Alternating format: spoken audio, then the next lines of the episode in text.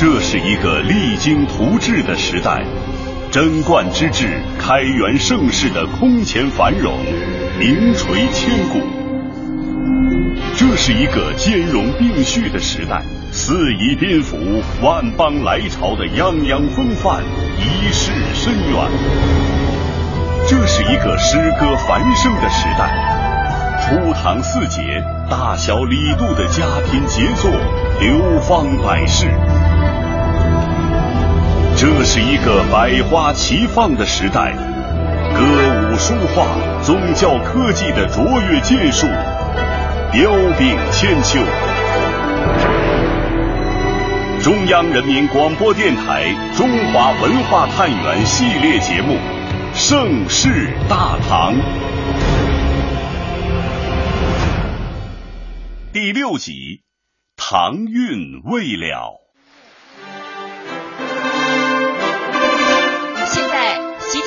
席已经来到开幕式现场。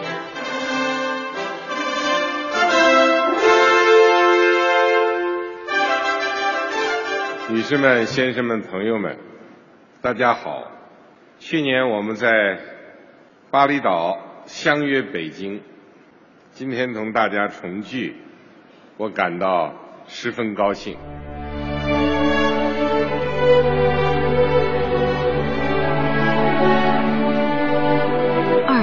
四年，参加亚太经济合作组织领导人非正式会议的领导人，身着立领对开襟连襟袖的唐装，在北京雁栖湖留下全家福的情景还历历在目。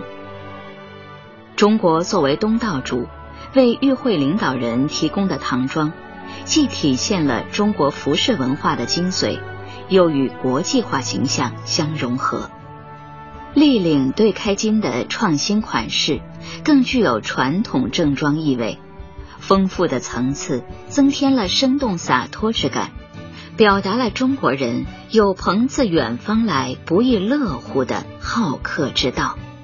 这些直观的表现，传承着千年东方的韵味，又不会显得刻板，显示着自盛世大唐以来中国的独特气质。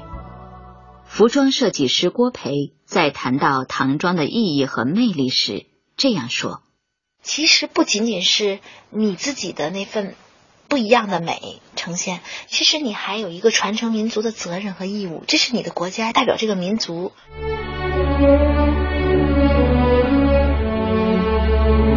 大唐盛世是中国古代历史中最为辉煌的篇章，政治清明，思想解放。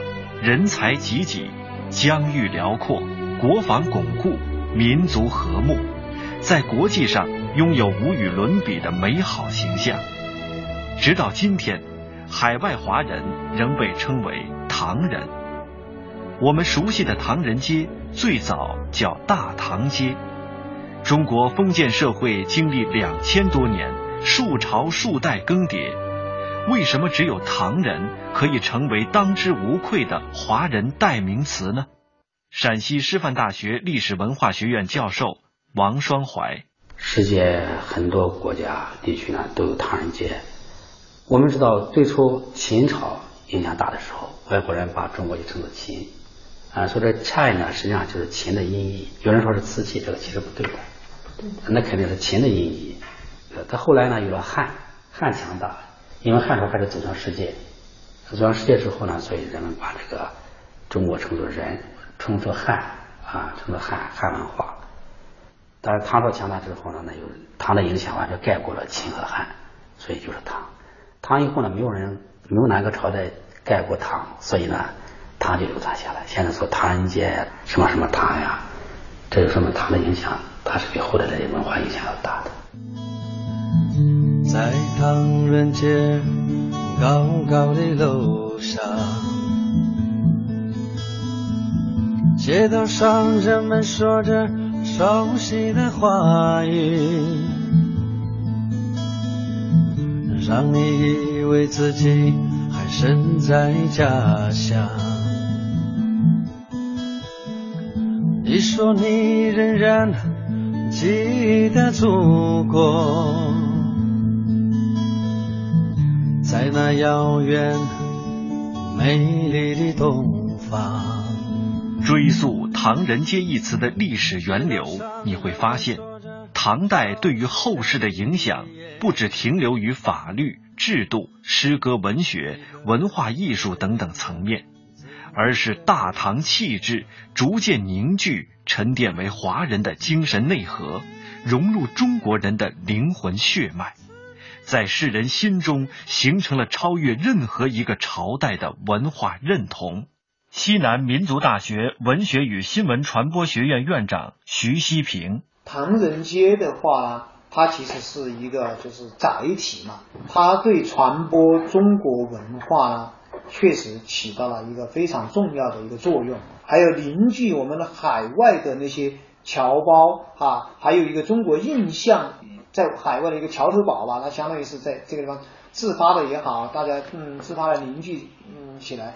主要是一些那个海外侨胞，他们在那个地方经商留学，然后自然而然大家都想有一个互相有一个帮衬，有一个依靠吧，然后就喜邻而居，大家就逐渐逐渐形成气候。最后的话，呃，他们在当地遵纪守法，体现了中国人的一种勤劳善良，然后的话逐渐得到当地政府的一些认可。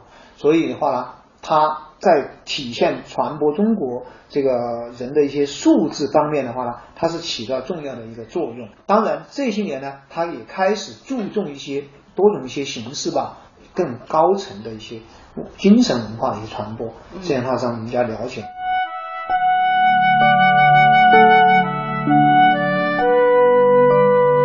是由于唐朝是让中国人为之骄傲的朝代。人们把住在唐人街的唐人穿的中国传统风格的服装称为唐装，不仅顺理成章，而且早就在海外成为一种惯称。于是，当人们提起唐朝，仿佛只有雍容华贵、兼收并蓄、气象宏大这类词语，才足以概括大唐之大。这个大。是博大，也是大度。香港树人大学历史系副教授罗永生是研究唐代历史的专家，他这样理解大唐的独特韵味：气象万千，嗯，蛮有信心的，也是蛮有信心。我觉得，尤其是唐前期，很有信心。就是放眼世界，安史之乱以前，其实唐才是整个世界文明的核心。带走。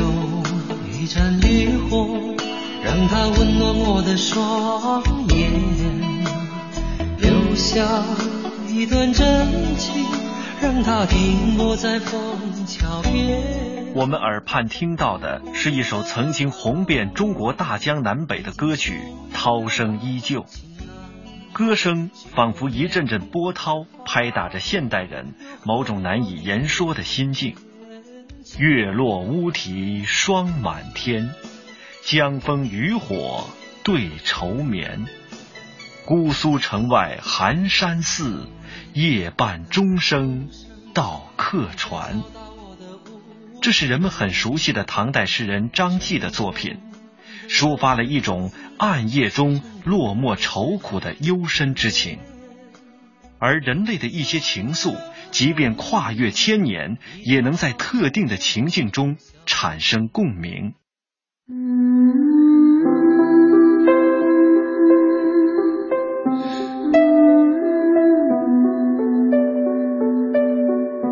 歌最宝贵的价值和意义，就在于它具有这种能够穿越时空、激发共鸣和感动的力量。著名古典诗词专家叶嘉莹。中国诗歌的最重要的作用就是有一种心怀感动的作用。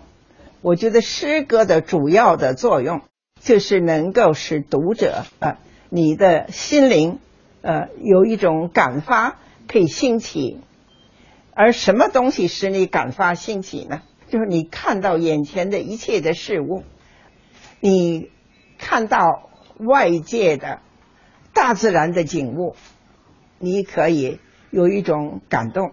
杜甫的诗说：“国破山河在，城春草木深。”所以他写的是国家的事情啊，给你的感动。所以第一个就是说，诗就是给人一种感动啊。所以诗品序上说，春风春鸟、秋月秋蝉都可以使你感动。至于人这个死生离别啊，这个喜怒哀乐的感情，你都可以用诗歌来表达。所以诗是可以信。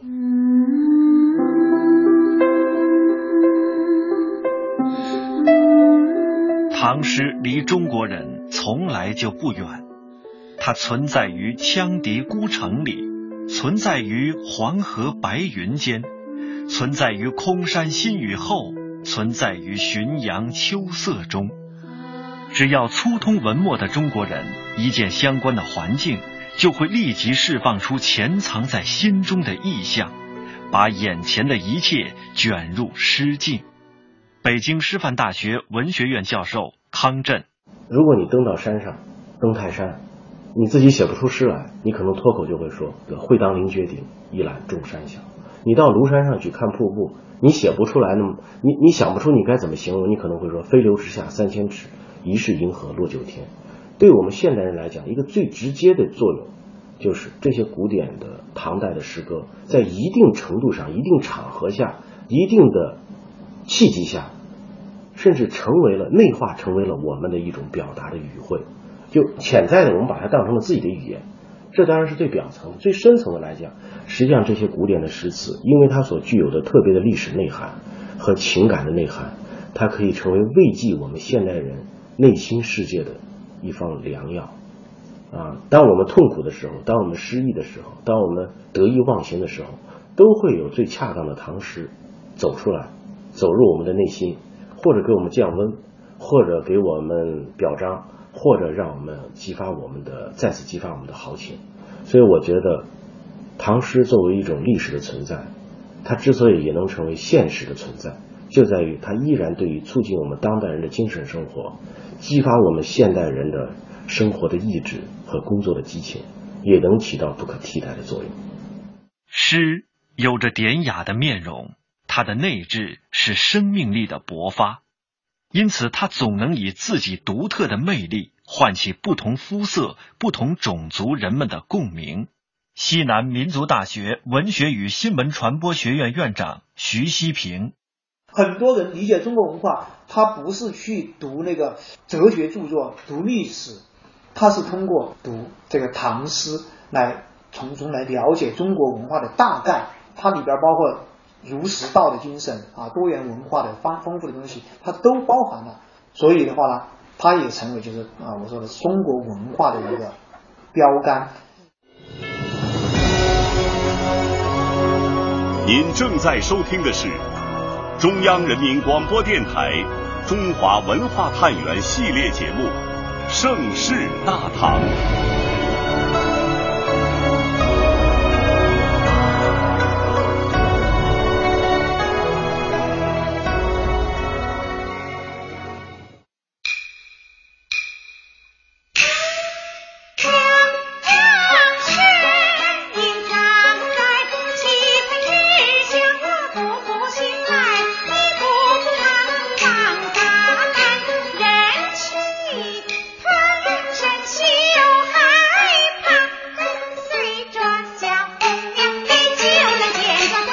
是京剧《红娘》中的一个选段，在民间总是习惯把那些热心促成别人美好姻缘的人冠以“红娘”的美称，但人们未必都知道这红娘的来历。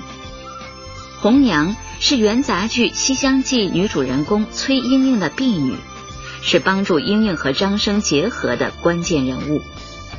但《西厢记》的故事最初见于中唐元稹的传奇小说《莺莺传》，红娘形象的第一次出现正是在著名传奇《莺莺传》中，这也成为了戏曲中久唱不衰的梨园佳话。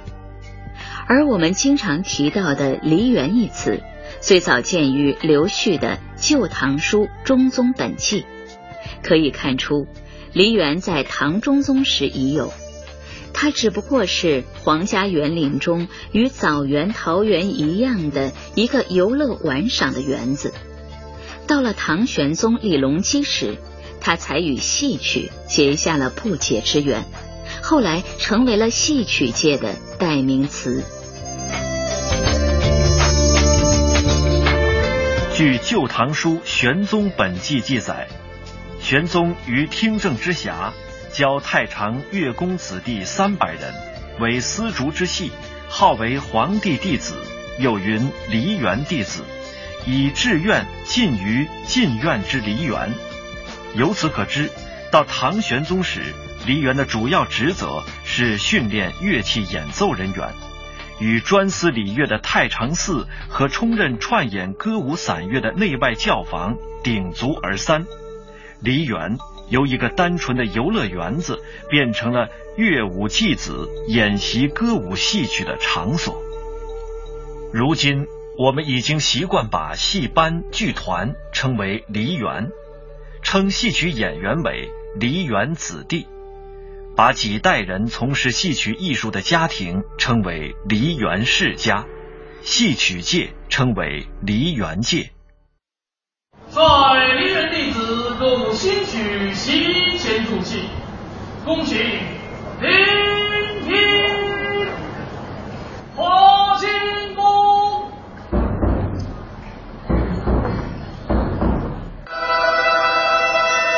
华清宫是唐玄宗与杨贵妃观看演出并召见文武百官的场所，其规模壮观华丽，气势雄伟。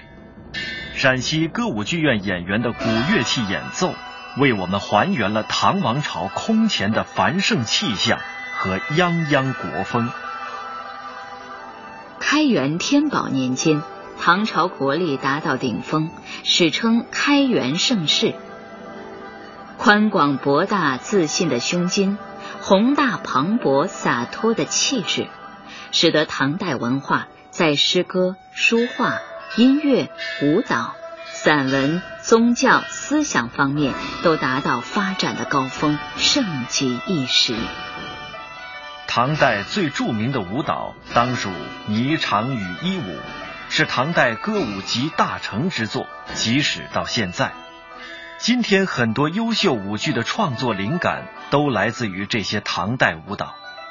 在被誉为中国民族舞剧的典范的大型舞剧《丝路花雨》中，反弹琵琶、飞天等经典动作都是从唐代舞蹈中演化而来的。不仅如此，唐代舞对周边国家的影响也直到今天。在日本著名的面具舞中。男舞者戴面具独舞，这与中国唐代的兰陵王舞几乎一模一样。这不仅证实了唐代舞蹈的吸引力和生命力，同时也证明了唐代舞蹈是中国舞蹈史里的一段最辉煌的时期。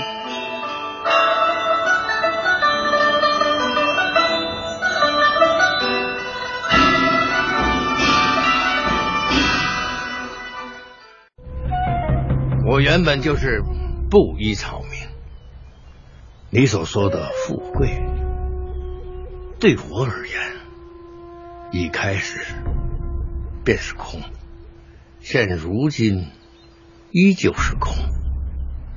从空出来，回空处去，没有得失任何东西，何来的惋惜？这是二零一二年上映的电影《吴道子》片段。吴道子是一位全能画家，是中国山水画的祖师之一。他创造了笔尖一远的山水书体，使得山水成为独立的画种，从而结束了山水只作为人物画背景的附庸地位。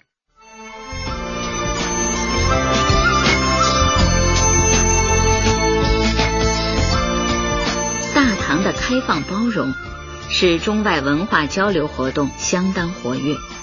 以吴道子为代表的唐代画家，不断吸收外来文化，成就超过了以往各代，影响东方各国。这一时期的中国绘画具有跨时代的历史意义，也使未来的中国画家在他们的基础上再起高楼。画家萧毅，一九三七年啊五月，许悲鸿到香港举办个人画展，嗯，在友人处呢无意中看到了一幅人物白描长卷，顿时眼前一亮，用手头里仅有的一万元现金，再加上自己媳妇的作品，购下了这幅画。可见当时这幅画在许悲鸿心目中的重要位置。这幅白描人物手卷呢，深褐色的卷面上描绘了八十七位列队神仙，造型优美，神态各异。呃，当时这这张画，我我在上学的时候曾经临过，线条飘逸灵动，每个人物的刻画细节，呃，尤其这种虬须云鬓，哎，毛根出肉，这种气派表现的淋漓尽致。呃，整幅作品呢有天衣飞扬、满壁风动的艺术感染力。呃，这是后人给他给他评论的啊。呃，全幅作品呢没有任何颜色，就是白描，没有任何款式，但它的风格特点，许悲鸿一眼就看出来了。这是一幅出自于唐代名家之手的艺术绝品。之所以能能定位绝品，就是当时的鉴定大家都没有看过唐代的风格。说许悲鸿将其定名为八十七神仙卷，并亲手将一方刻有“悲鸿生命”四个字的印章小心的打在画面上，从此朝夕不离左右，视为明心绝品。可见这幅画的重要性，也在许悲鸿心目中留下了重要的地位。三七年春天，许悲鸿返回南京，与当时著名大师张大千、鉴定大师谢志柳在一起小聚，展开了收藏的。八十七神仙卷，张大千见后大吃一惊，叹为观止，称这幅作品当时是国内唯一见到一幅具有唐代人物画风的吴代当风。这吴指的是吴道子，认定这是唐代画圣吴道子的粉本，粉本就是照的有可能是临本呃样本。对于张大千这一判断，从判断到现在也都没有人反对，大家众人表示赞同。原因就是这幅作品的风格。唐代太明显了，其实对后代，尤其宋代、元代、明代，哎，呃，人物画影响甚深。说这幅画的重要性，就是大家见证了吴道子的画风，也影响了后世，呃，千年的一个传承。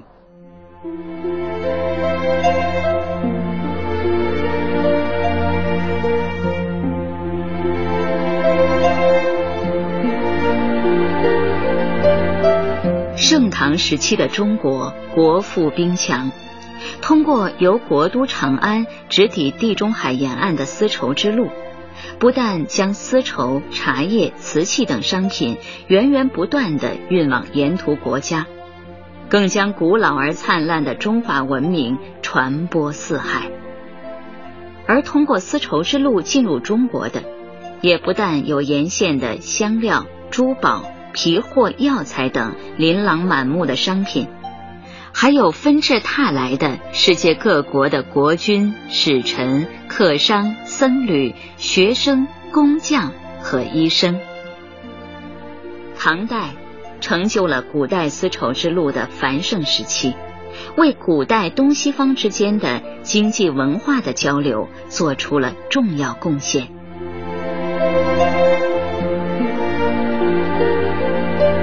今天的中国提出了丝绸之路经济带与二十一世纪海上丝绸之路的建设构想。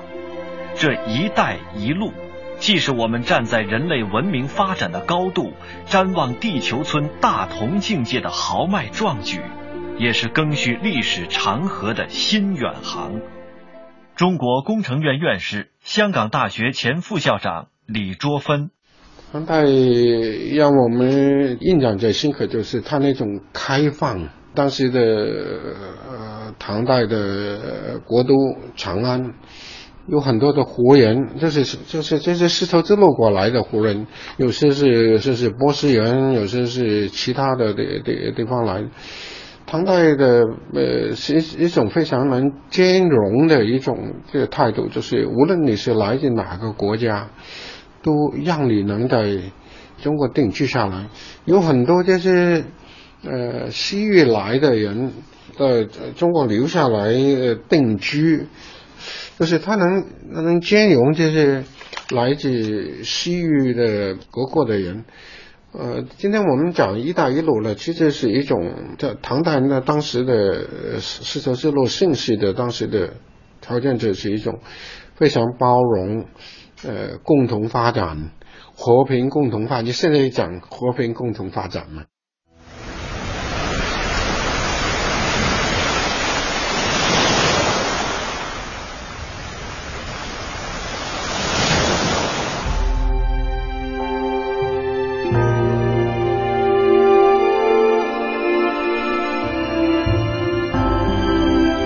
今的一带一路，四大文明交汇，四十多亿人共生，不同语言、不同风俗、不同文化，在相互交往中互学互鉴，这是继承的文化旅行。位于中国湖州古村落里的钱山样遗址，被认定为世界丝绸之源。中国最早的丝绸织品就是从这里出土的。二零一五年，从这里选出来的两件精美的丝绸织品，沿着古丝绸之路跨越亚欧大陆，抵达了位于世界时尚之都意大利米兰的世博会中国馆。今天的丝绸之路几个字也有了全新变化，而这。代表着“一带一路”的畅想所激发出来的愿景，正在被越来越多的文明关注，也代表着沿线的各个国家即将迎来更紧密的命运交织。中华民族本着五色交辉、相得益彰、八音合奏、中和且平的原则，要与各国人民共合作、齐发展、创共赢。